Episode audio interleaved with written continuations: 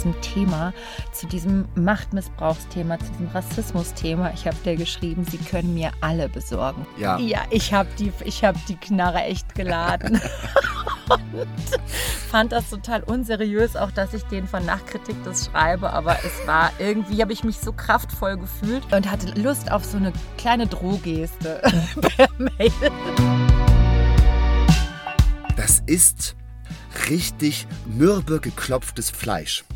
Und das ist so geil.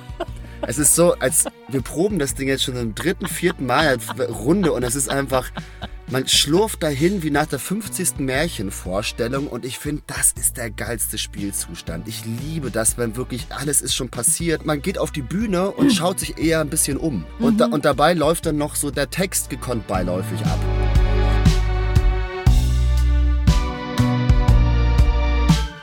Man hat ja doch immer Angst, dass, dass einer enttäuscht Absolut, von einem ist. absolut. Wegen einer scheiß bayerischen Sprachprobe über Aale. Ja, das ist doch gut. Die scheiß bayerische Sprachprobe über Aale. Das ist auf jeden Fall. Ja, daran, daran misst sich dann doch unser Selbstwertgefühl immer wieder aufs Neue.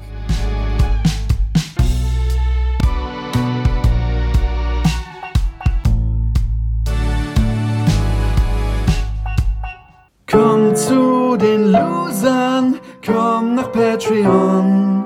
Du solltest dich sputen, glaub mir, es wird sich lohnen. Exklusiv und dreckig mit Loli und Johanni Maus. Schmutzig und sexy, probier's jetzt gleich aus. Probier's jetzt gleich aus. Komm ins Land der Loser. Komm zu Patreon.